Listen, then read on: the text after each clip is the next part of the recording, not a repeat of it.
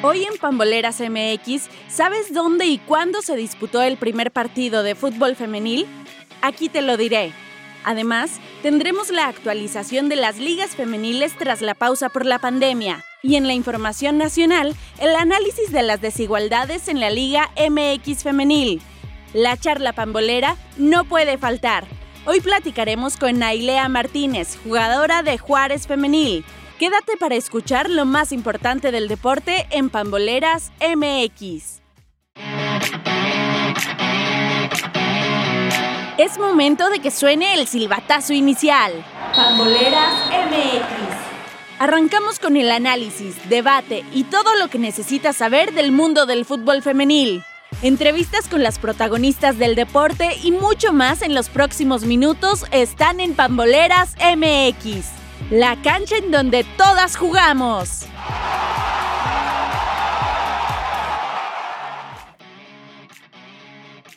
Bienvenidos al episodio número 2 de Pamboleras MX. Mi nombre es Lilian Cornejo y hoy tenemos mucha información importante que compartirte. Pero antes de empezar, quisiera dar unos minutos para hablar acerca de la noticia que sacudió al mundo del fútbol femenil, principalmente aquí en México. Y es que este 17 de mayo se dio a conocer el fallecimiento de Daniela Lázaro, jugadora del Atlético de San Luis Femenil, que justamente fue el propio club quien compartió la noticia brindando sus condolencias a la familia, mismas a las que más tarde se fue uniendo el resto de clubes y llegando también al ámbito internacional en donde el propio Atlético de Madrid envió el pésame a la familia de la futbolista. Daniela Lázaro tenía 20 años de edad y estaba registrada con el equipo potosino como medio defensiva para este clausura 2020. Sin embargo, no consiguió debutar como futbolista profesional. Finalmente, en las investigaciones, la Fiscalía General del Estado de San Luis Potosí determinó que no se encontraron rastros de violencia en el cuerpo de Daniela, sino que murió por asfixia en el interior de su domicilio, por lo que quedó descartado el tema de feminicidio sobre la futbolista.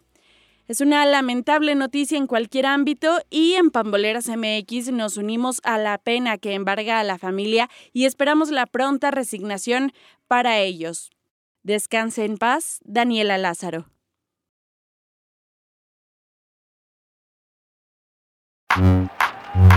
¿Sabías qué? ¿Sabías qué? ¿Sabías qué? Continuamos ahora con la información y es que tú sabes cuándo y en dónde fue el primer partido de fútbol femenil. Fue el 23 de marzo de 1895 en Londres, Inglaterra, cuando el equipo del norte y el equipo del sur buscaban desafiar las prohibiciones impuestas en ese entonces por la Asociación de Fútbol para que este encuentro se llevara a cabo. Finalmente, el British Ladies FC, fundado por Natty Honeywell, venció 7 a 1 al equipo del sur. Esta iniciativa planteó el rechazo de una parte de la sociedad que defendían la inadecuación del deporte para el género femenino. Tiempo después, con la llegada de la Primera Guerra Mundial, las mujeres comenzaron a incorporarse en el mercado laboral y también a adquirir patrones de comportamiento similares al de los hombres, siendo el fútbol una de estas acciones. Como resultado, se dio la fundación del club Dickers Ladies FC en 1917. Este equipo surgió de una fábrica de municiones en Inglaterra y más adelante ganó más de 200 partidos, en los cuales la mayoría de sus rivales fueron equipos varoniles.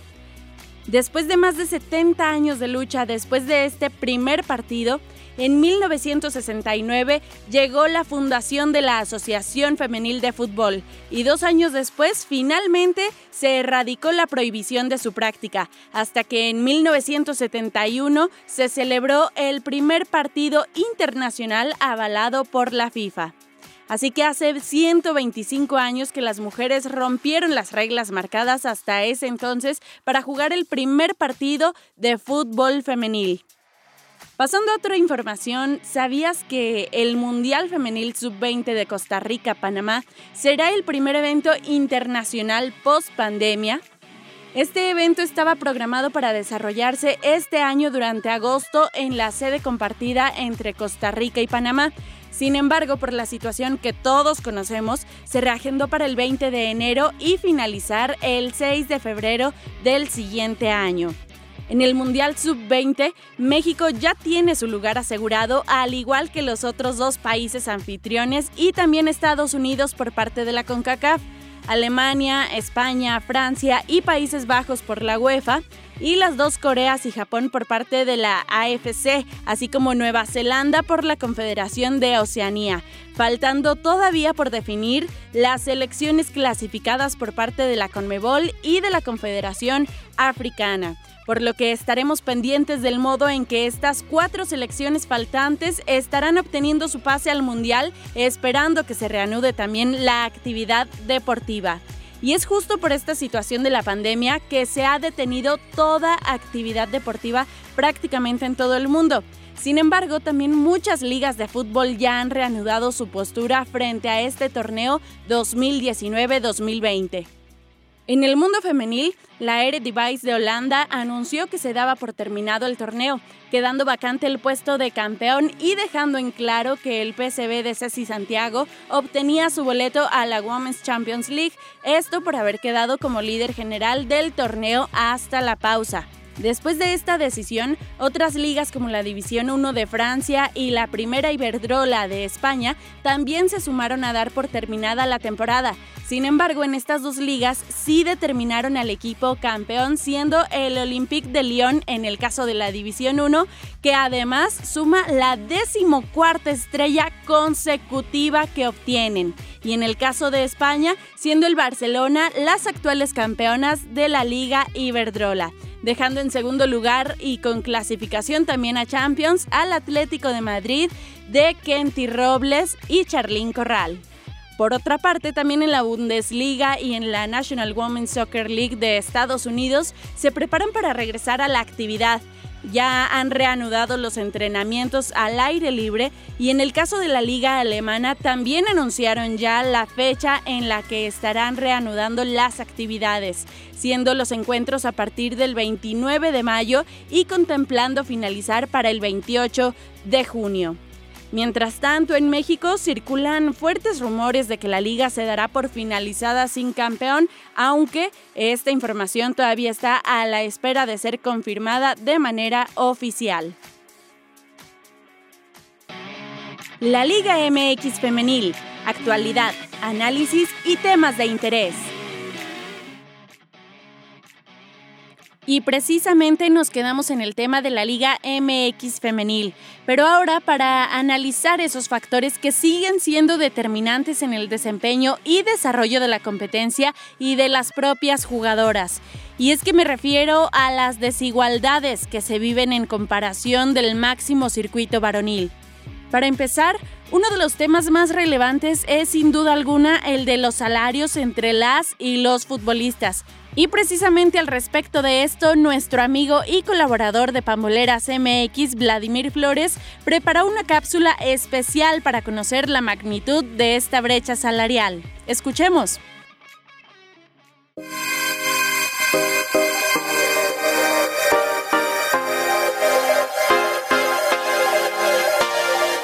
Dentro del mundo deportivo existen deportes que generan mayores pasiones por encima del resto y en consecuencia acaparan más reflectores mediáticos e intervienen incluso de manera más directa en ámbitos como el social, cultural y económico. Uno de ellos es el fútbol, denominado por muchos como el deporte más popular del mundo. Su impacto en el alto volumen de aficionados genera un ambiente de interés que se puede analizar desde diferentes áreas. Una de ellas es la económica, cuyo foco de interés recae sobre todo en los fuertes ingresos que genera el futbolista profesional. De acuerdo con un estudio realizado por la afición Milenio, los futbolistas de la Liga MX percibieron durante el 2019 un salario promedio anual de 7.8 millones de pesos cada uno, lo cual puede traducirse a 21.453 pesos por día. Esto coloca a la Liga Mexicana en la posición número 12 del ranking de ligas profesionales de fútbol con mejores sueldos. En primer lugar se encuentra la Liga Premier Inglesa, donde cada jugador gana en promedio aproximadamente 232 mil pesos mexicanos. De acuerdo con Cristóbal Meléndez, miembro del Centro de Investigación Económica y Presupuestaria, los altos salarios tienen que ver con el hecho de que las cadenas televisivas, empresarios, directivos y buena parte de la afición están dispuestos a pagar por derechos de transmisión, patrocinios de los equipos, la compra de jugadores, así como la asistencia a los estadios y compra de camisetas. Esto les brinda estabilidad al salario de los jugadores, donde en muchos casos el nivel de popularidad, patrocinios, generación de ventas en taquilla y consumo de playeras resultan determinantes en la acumulación de ingresos del jugador. En México, el jugador mejor pagado es el máximo goleador en la historia de los Tigres de la Universidad Autónoma de Nuevo León, el francés André Pierre Guignac, quien fue adquirido por el equipo felino en el año 2015 por una cantidad de 89.252.000 pesos anuales, un equivalente a 10.160 pesos por hora. Por su parte, el mexicano mejor valorado económicamente hablando es el arquero de las Águilas del América, Guillermo Ochoa, con un ingreso anual de 87.309.225 pesos. No obstante, el nivel de contraste es alto en relación a los ingresos percibidos por las jugadoras de la Liga MX femenil, ya que de acuerdo con la encuesta global de salarios deportivos realizada por la agencia Sporting Intelligence, en las temporadas 2017 y 2018 el salario mensual de las futbolistas en México osciló entre los 3.400 y 3.500 pesos. Esto quiere decir que el salario promedio del futbolista varón equivale a 155 veces el sueldo de una mujer. Dicho contraste no es un problema que se genere solo en México, sino en la mayoría de los países donde existen ligas del máximo circuito tanto en versión varonil como femenil.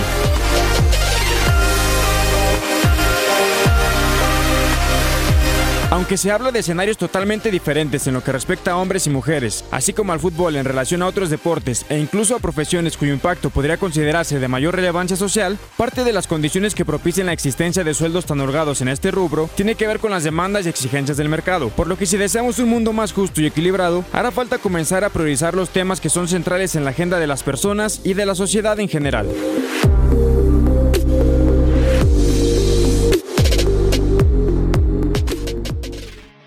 Muchísimas gracias a Vladimir Flores por esta nota tan interesante y con la cual ya pudiste escuchar.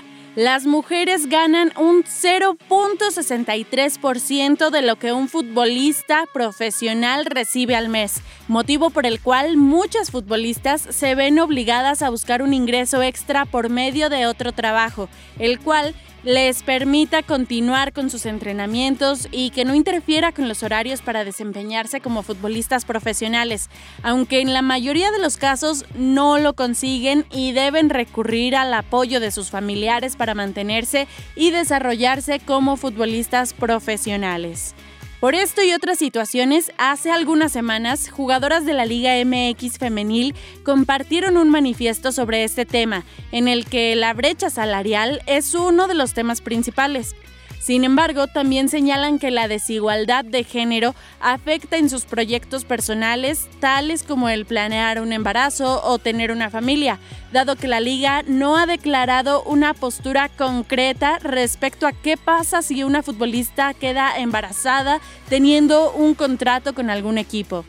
En 2017, cuando estaba por iniciar la Liga MX femenil, se dijo que respetarían los derechos de las jugadoras, con lo que se descartaba discriminar el embarazo y la homosexualidad, pero esto no queda claramente estipulado en el reglamento de la competencia y en ocasiones ni siquiera en los contratos de las jugadoras se hace mención contemplando un posible embarazo. Incluso en algunos clubes, al realizar las pruebas médicas, no incluyen las pruebas de embarazo, así como lo mencionó Paloma Velázquez, jugadora del Querétaro, para entrevista con ESPN Digital. Además de este tema salarial, también en el manifiesto se hace énfasis en que la Liga MX femenil es dependiente completamente de lo que hacen los equipos en la rama varonil situación por la que se busca la independencia del circuito rosa, como se le denomina en muchas ocasiones. Esto debido a que, por ejemplo, recientemente con la desafiliación de Veracruz o bien el descenso de Lobos WAP, los equipos femeniles siguieron el mismo camino. Ahora viéndolo desde una perspectiva más actual, en caso de que el ascenso y el descenso siguieran vigentes, el equipo de Atlas en la rama varonil sería el más propenso a descender y junto con él lo haría también el equipo femenil, mismo que hasta la pausa por la pandemia se situaba en la segunda posición de la tabla general, empatado en puntos con Tigres pero con un juego más en su cuenta. considerando también que la escuadra rojinegra ha estado en las tres ediciones anteriores de liguilla. Ahora sabemos que esta situación ha cambiado totalmente debido a la Liga de Desarrollo que vendrá a sustituir la División de Plata en el fútbol mexicano. Sin embargo, al existir esa dependencia directa, esto también afecta al sector femenil. Y es que varios equipos del ascenso, pensando en los requisitos solicitados para poder llegar al máximo circuito, comenzaban a integrar sus plantillas de equipos femeniles e incluso algunos de ellos ya contaban con los equipos completos. Tal es el caso de Dorados de Sinaloa y Mineros de Zacatecas, que fueron los primeros en conformar los planteles e incluso disputar el que muchos llamaron el primer partido de ascenso femenil, el cual se disputó el 20 de marzo de 2019 en el estadio de Mineros. El resultado quedó dos goles a cero en favor de Dorados y tuvo un gran impacto con el cual muchos comenzaron a hablar de la posibilidad de una liga de ascenso femenil tema que por ahora queda completamente descartado. Además de estos clubes, Leones Negros también cuenta con su similar femenil, llamadas Leones Negras, las cuales habían obtenido títulos nacionales importantes en la era amateur o semiprofesional, pero debido a que el varonil no consiguió el ascenso, los planes de este equipo se vieron mermados, pero se han destacado por aportar gran cantidad de jugadoras que ahora tienen participación en la Liga MX femenil. Así que por ahora este proyecto de una liga de ascenso femenil solamente queda en un suspiro y esperando que sí se pueda independizar la rama femenil, tal como lo han hecho otros países como Francia, España, Holanda, y esto solo por mencionar algunos, que también hay que decirlo. Estos países nos llevan mucha ventaja en la creación de sus ligas femeniles, las cuales ya tienen aproximadamente 20 o más años de haberse creado, cuando aquí en México apenas tenemos 3 años del máximo circuito profesional femenil de fútbol aquí en México. Finalmente, otro de los temas relevantes es el enfoque que dan los medios de comunicación a la información referente al deporte femenil. Bueno, claro, si es que deciden darle cobertura, ¿verdad? Pero podemos ver que en varios medios informales, por llamarlos de esta manera, se centran en sacar notas referentes a las bellezas de la Liga MX femenil, centrándose únicamente en el físico de las jugadoras y no realmente en su nivel y desempeño dentro de la cancha. Respecto a esta situación, tenemos el claro ejemplo de Norma Palafox, que ha sido una jugadora que ha sido muy mediática justamente por cuestiones más relacionadas a su físico y no tanto al desempeño que ha tenido con Chivas Femenil. Así que es un punto clave el cambiar la manera en la que como medios de comunicación estamos dando a conocer a cada una de las jugadoras. Además de esto, también tras una investigación realizada por el Instituto Federal de Telecomunicaciones acerca de la cobertura que se le da al deporte femenil y al deporte varonil, podemos observar que el fútbol es el deporte del que más hablan en la televisión comercial, pero únicamente se destina un 3% de su programación a la información de la rama femenil. Esto comparado con el otro 97% dedicado exclusivamente a la rama varonil. Esto nos deja ver que el proceso para buscar esa equidad entre ambas categorías no es solamente trabajo de los propios futbolistas o de los clubes, sino que también los medios de comunicación tenemos la tarea de difundir con profesionalismo lo que pasa en esta rama y generar mayor interés en los aficionados. Esto para que sientan a su vez la curiosidad de ir a los partidos, de consumir más información referente a este tema y también sea un negocio rentable e independiente para los clubes y así puedan darle por fin mayor importancia. Pero bueno, mientras tanto en Pamboleras MX continuaremos con este trabajo que hemos venido realizando para acercarte más a lo que pasa en el fútbol profesional femenil. Las protagonistas del deporte están en La Charla.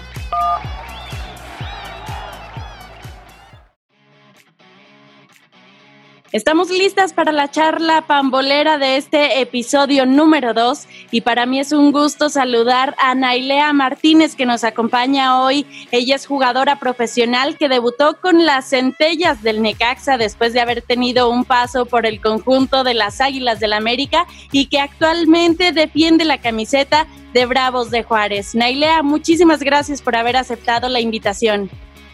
Hola, muchas gracias por la invitación. Aquí estaremos respondiendo. Por supuesto, muchísimas gracias. Y pues vamos a comenzar platicando acerca de ti, acerca de tus inicios en este deporte. Así que platícanos cómo fue que tú dijiste, a mí me gusta el fútbol y quiero practicarlo hasta llegar a ser profesional. Bueno, pues mis papás antes tenían un equipo, un equipo de fútbol, mi mamá, mi mamá jugaba, ellos tenían unos equipos.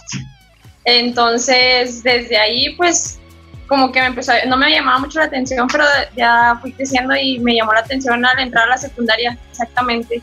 Empecé a entrenar y empecé a ir a una escuela de fútbol este, que, me, que me eligieron y entrenaba con los de la escuela, eh, las de la escuela de la secundaria y luego me iba a entrenar a la, a la escuela de fútbol. Ya al paso del tiempo iba entrenando con los hombres de tercera división de la misma escuela eh, y en eso ya me toca entrar a la prepa igual, entraba a la prepa, entrenaba y en las tardes ya me iba a la escuela a través de fútbol. Así es, hasta llegar la oportunidad de que se abre la Liga MX femenil. ¿Y cómo es que decides hacer pruebas para llegar al conjunto de América?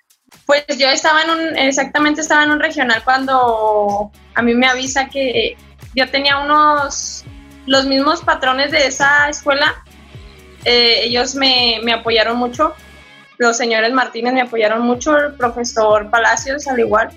Este, yo entrenaba, se da la oportunidad de que unos meses antes viniera Leonardo Cuellar a Ciudad Juárez y mirara y hiciera pues un poco de visorías con el equipo que teníamos nosotras. Y nos elige a varias jugadoras pasando el tiempo yo me voy al regional y cuando llego, este, pues me dicen que hay una oportunidad para irme a América, que la tengo que aprovechar. Me voy exactamente una semana, una semana y en la semana me, me avisan que pues que me quedo, que tiene que venir mi mamá a firmar al día siguiente y pues hizo todo lo posible porque, se, porque fuera mi mamá al día siguiente a firmar. pues para mí era una gran noticia pues estar en América el equipo que pues de chiquita yo, yo le iba. Ahí está, y justo pues teniendo esta oportunidad, te encontrabas también con algunas dificultades que era pues e, este viaje desde Ciudad Juárez hasta la Ciudad de México y además el cambio de domicilio. Pues ya de, la semana hasta regresar, yo ya miré a, mis, a, mi, a mi mamá sí la miré porque fue a firmar mi contrato, pero a mis hermanas y a mi papá y a toda mi familia las miré cinco meses después de, que haya firmado, porque yo nada más iba una semana, pero ya no pude regresar ni por mis cosas. O sea, nada más fue quedarme allá. ¿Y para ti qué significó ese cambio tan radical de ahora estar viviendo en la Ciudad de México, sola, lejos de tu familia y haciendo, eh, intentando hacer en ese momento una carrera como futbolista profesional? Pues fue un paso muy importante el saber tomar decisiones ya como, como adulta, el, el tener que, como quien dice, un, pues mi hombro para llorar conmigo misma o no sentirme sola. Ah, gracias a Dios yo tuve una compañera que era de Ciudad Juárez, vivíamos en el mismo, en el mismo lugar, pero no era lo mismo que, que mi mamá me hiciera de comer o que mi mamá me ayudara con mi, con mi ropa. O sea, yo tenía que ser, como quien dice, la persona independiente a los 15 años. Eso es lo importante. Además, a los 15 años tomas esta decisión de apartarte de tu familia para seguir tu sueño de ser profesional y en el club que tú dices como de tus amores, ¿no? Sí, era pues era una emoción porque yo yo soñaba con eso, yo quería conocer a los jugadores, se me dio la oportunidad de conocerlos, de conocer a grandes personas, como siempre en el fútbol se conocen muchas personas, pero sí pues gracias a Dios me tocó, me tocaron muchas personas buenas en ese, en ese camino. Y después de haber tenido este paso por América, llega otra oportunidad importante y que es justamente en donde se te da también la oportunidad de debutar ya de manera profesional, que es con el conjunto de Necaxa. Platícanos cómo fue este paso, otra decisión importante que tienes que dar a tus 16 años para decidir, bueno, ahora de la Ciudad de México me voy a Aguascalientes. Sí, igual tenía, tenía 15, los cumplo en agosto, es la temporada, que es, esa temporada y luego yo decido salir, decido pues salir de América para obtener un equipo donde pudiera tener minutos. Entonces yo llego a Juárez un, ¿qué te diré? Noviembre, llego casi a Juárez, diciembre, noviembre. Entonces yo le digo a mi papá que yo no quiero que, que esto termine, pues era apenas un paso que yo había dado y él dice, pues vamos a buscar a ver dónde se nos da. Y ya, yo le comento a mi hermana, le digo, oye, voy a ir a hacer visorías a Aguascalientes, este, ¿quieres venir? Porque ella también juega. Le digo, ¿quieres venir? Este, y me decía que no, ella no quería ir.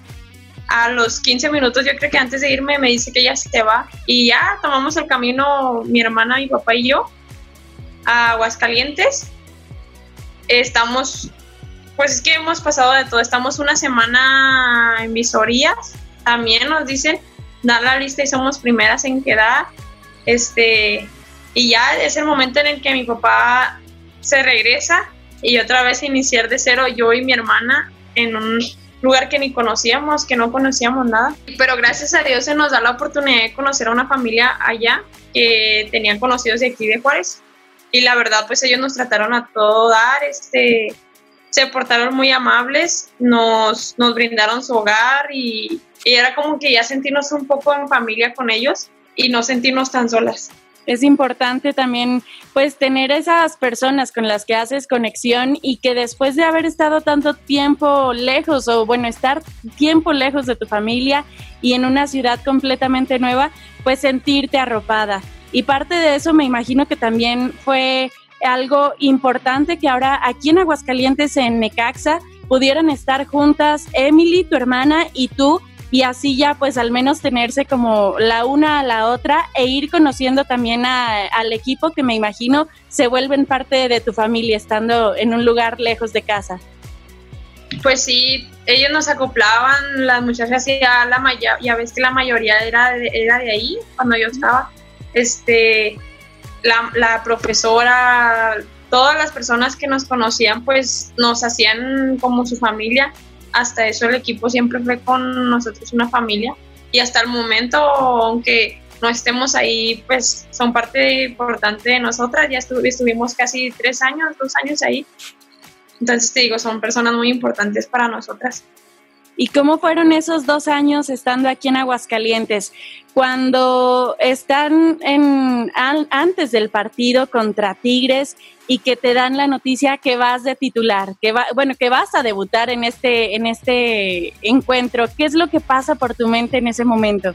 Pues un día antes de que dan la convocatoria, este, yo estaba muy emocionada porque yo decía que era para eso que yo había estado, que yo había ido a hacer mis orillas pues yo no pensé que fuera tan rápido el momento en el que se diera para debutar, pero al momento de que estás calentando y que te dicen, bueno, pues a mí como me decían, Chihuahua, vas a entrar, este, pues se me pusieron hasta los nervios de punta. Los primeros 10 minutitos fueron de nervios, pero ya después se fue dando el ritmo del partido y se dio importante ese partido y el saber cómo sacudirte los nervios en ese momento también. ¿Qué era lo que pasaba por tu mente cuando ya estabas en la cancha? Después, si no me equivoco, el cambio fue por Marisa Lupercio y entraste al minuto 56. ¿Qué es lo que pasa por tu mente en un momento así? Solo, yo solo este, cuando antes de entrar me, me persiné y como siempre le pido a Dios que me ayude a salir de una lesión, que no, no tener una lesión y pues que se dé el partido como se tenga que dar. y fue, bueno, un resultado, eh, lo conocemos también, 2 a 0 a favor de Tigres, pero también es importante que a partir de ese entonces, que era el primer partido para ti dentro de esta campaña, pues tuviste también cierta regularidad en, los demás encuentros que disputaste y así fuiste llevando dos años dentro de la institución de Necaxa. ¿Qué fueron para ti esos dos años aquí con las centellas? Pues fue algo muy, muy bonito por la, pues como te digo, por el equipo, por mis compañeras, por la DT. Ya tuvimos al profesor Miguel Acosta y también fue un gran profesor. Eh, pues fue algo muy bonito el compartir con mi hermana también la cancha, el compartir con varias compañeras, el conocer a mis compañeras. Eh, pues es, que en sí no, no hay palabras para describir lo bonito que, fue ese, perdón, ese momento. Eh, dos años un poco a la vez difíciles por estar lejos de la familia, pero también muy agradables por, pues por ser una parte que enorgullece a todos, a todos Ciudad Juárez, que, que dos hermanas estén en un mismo equipo. Eh, y como te digo, pues es que a veces ya no hay palabras para, para decir todo lo que, todo lo que se siente Y en un momento así en el que sientes que estás haciendo las cosas bien, que en el equipo se están consolidando de buena manera como integrantes, ¿qué es lo que piensas o cómo se llevan a cabo las situaciones familiares, el estar, ya lo decíamos, lejos de tu casa, lejos de tu familia y que hayan sido dos años así fuera ya pues tan lejos de Ciudad Juárez? Pues era algo difícil este por la parte que dijimos que si llegábamos a, debutar las dos al mismo tiempo o que si llegábamos a jugar las dos al mismo tiempo este y queríamos la parte importante que mi papá y mi mamá estuvieran ahí para vernos entonces se nos da de que podemos jugar las dos y ellos nada, pues ellos estaban en Ciudad Juárez y nosotros un día antes no nos esperábamos de que íbamos a jugar juntas y queríamos darles la sorpresa, les queríamos decir de que íbamos a jugar y que, estuvieran atentos al partido, fue un partido contra Monarcas, recuerdo bien, donde se tuvimos el resultado de 2-1, ganamos, este, pero sí es, es difícil porque la, las personas que tú quieres, las personas que tú amas están muy lejos, entonces te toca como quien dice, pues de ahí agarrar fuerzas para, para enfrentar las cosas. Pero pues como te, como te digo, todo, pues todo sacrificio tiene su recompensa y yo creo que esa era la mía. El saber que mi hermana jugaba conmigo, el saber que mis papás estaban felices y toda mi familia. Tú como hermana mayor, ¿tuviste alguna especie de responsabilidad extra de ir cuidando a Emily en este camino? Pues no era como responsabilidad porque Emily es una persona muy seria. Emily es muy madura, a pesar de su corta edad, ella sabe lo que hace también. Era el simple hecho que yo, si miraba que alguien le hacía algo, pues yo tenía que responder. Creo que eso era lo único que, que hacía. Este, y pues nos ayudábamos en todo hasta eso. Y también en este aspecto, pues sabemos que muchas veces en la Liga MX femenil las condiciones no son tan justas como se debería y que tienen que sacrificar muchas cosas, como ya lo decíamos, pues dejar a tu familia de lado, pero también al momento de no percibir un salario igual, por ejemplo, que se pueda comparar con el de los varones, ¿es algo que se les dificultó estando lejos de casa? Sí, se nos dificultaba un poco, pero hasta eso teníamos el apoyo de la familia económicamente y, pues eso nos ayudó muchísimo. ¿El apoyo de tu familia consideras que ha sido pieza clave para poder llegar a, estar dentro de la Liga MX femenil y seguir avanzando en ella? Sí, creo que es algo de lo más importante porque yo conozco personas, no hay nombres, pero sí conozco personas de que pues como pueden se, se desviven por estar dentro. Y a veces es lo que nos dicen a nosotras de que demos gracias a Dios que nuestra familia siempre nos ha apoyado. Y es como nos lo dicen nuestros papás que ellos nos van a apoyar hasta donde ellos puedan, pero sí es una parte muy importante. Y más cuando estás de foráneo a veces. Me imagino, que vives al día y que ya no te ajustan algunos gastos y pues ni modo, hay que, hay que solicitar el apoyo de la familia para poder seguir cumpliendo este sueño. Pero ahora cuéntanos cómo se da ese cambio en el que ustedes salen de Necaxa y forman parte al torneo siguiente del equipo de su ciudad. Pues nosotros salimos de Necaxa por una parte, por una cuestión familiar que teníamos. Hablamos con directivos, hablamos con Fabiola. Se da de salirnos, nosotros pues teníamos que arreglar ese asunto. No había otra oportunidad, no había otra, como quien dice, no había otra opción para estar allá. Eh, nos quedamos aquí de un día para otro. Ya teníamos meses aquí, de un día para otro nos, nos hablan, nos dicen que pues que hay oportunidad, que si nos interesa entrar. Primero lo comentamos entre mi papá, mi mamá, mi hermana y yo. Y dijimos, va, pues, ¿por qué no, no aceptar otro nuevo reto? Y mira, aquí estamos. Es importante y ya por lo menos tienes esa consigna de saber que estás en el, en el equipo de tu ciudad, ya no tienes que estar lejos de tu familia y también es importante esa consolidación que se da al momento que es el mismo club quien ya te busca a ti como futbolista y no el estar nuevamente buscando esas oportunidades. Creo que eso habla mucho del rendimiento y la calidad que va mejorando día con día. Sí, pues se dan muchas oportunidades por lo mismo del tiempo del recorrido que tenemos, de la experiencia que pues hemos ganado de las cosas que sabemos que, que se fueron dando, este, y eso es bueno, eso habla muy, muy bien de, pues de nosotras como jugadoras, el ya tener como quien dice un currículum para que puedan buscarnos a nosotras. Y justamente en ese currículum, ¿qué podrías decir que es lo que más has aprendido en cada uno de estos clubes en los que te has desempeñado? a conocer y convivir con, mis compañeras. Este, ¿Qué podría decir en ese currículum? Por ejemplo, en América, ¿qué fue lo que más te marcó estando ahí? El aprender muchas cosas, muchas cosas que yo no tenía idea de que, de que existían. Eh, es el aprender muchas cosas. De la táctica, de... De táctica, física, de todo un poco. Y en Centellas, eh, supongo también es algo similar, pero a la vez muy distinto por el club al que llegabas ahora.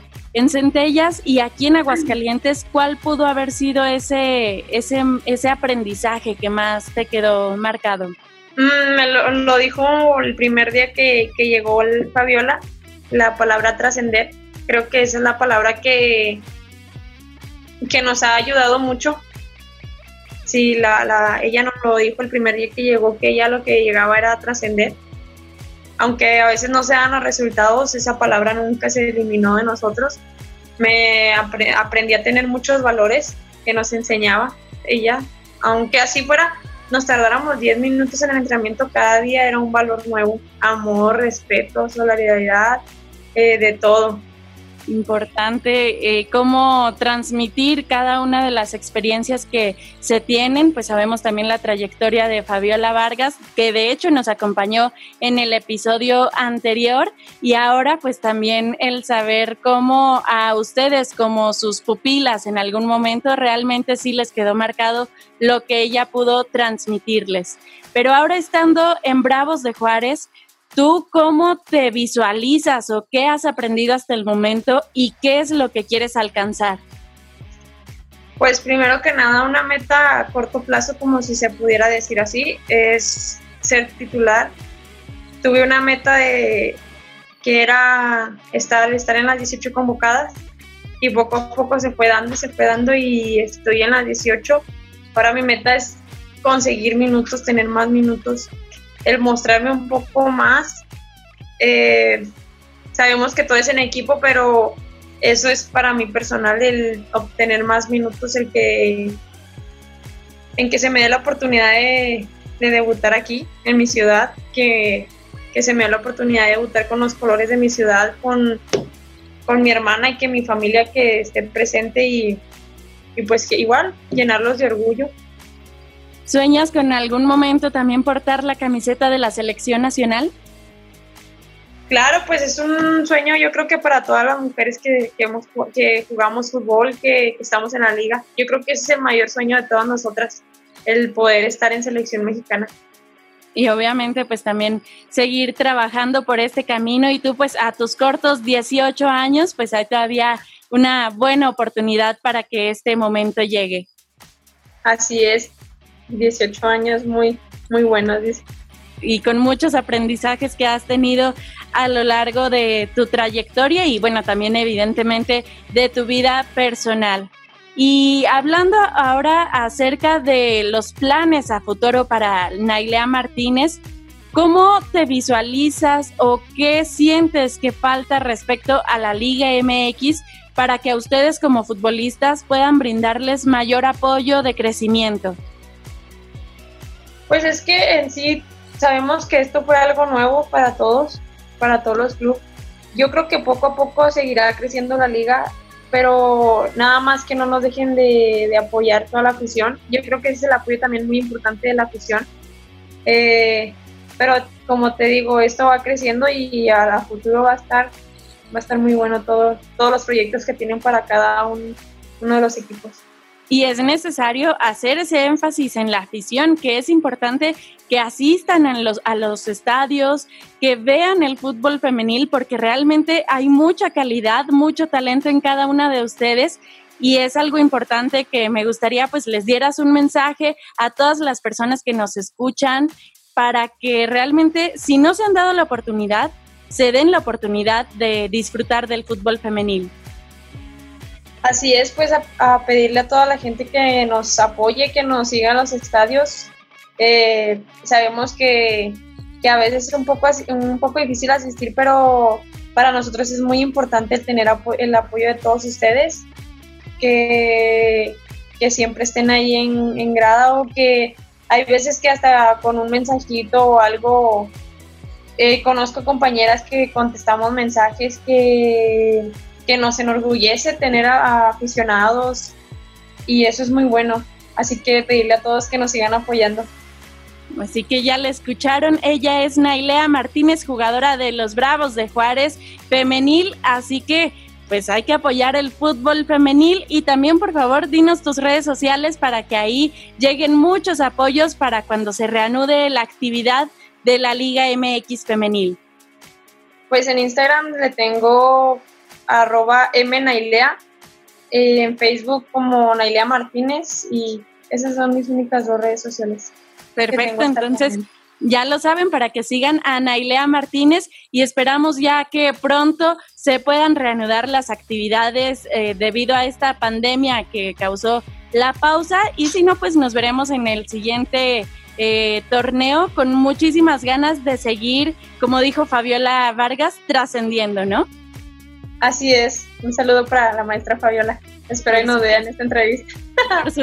Por, supuesto, ojalá que así sea. Nailea, pues ha sido un gusto que nos acompañes aquí en Pamboleras MX en este episodio número 2. Muchísimas gracias por compartir con nosotros tu experiencia y te deseamos lo mejor para que llegues a cumplir cada una de las metas que te has propuesto. Muchísimas gracias por la invitación y ya sabes, aquí estamos para cuando se ofrezca. Muchísimas gracias. Así que este fue el episodio número 2 de Pamboleras MX, disponible ya para que lo escuches y quedes pendiente de más información que tenemos en nuestras redes sociales. Silbatazo final para Pamboleras MX. Te esperamos en la próxima emisión con más contenido, entrevistas y lo mejor del deporte femenil en Pamboleras MX. Pamboleras MX todas jugamos.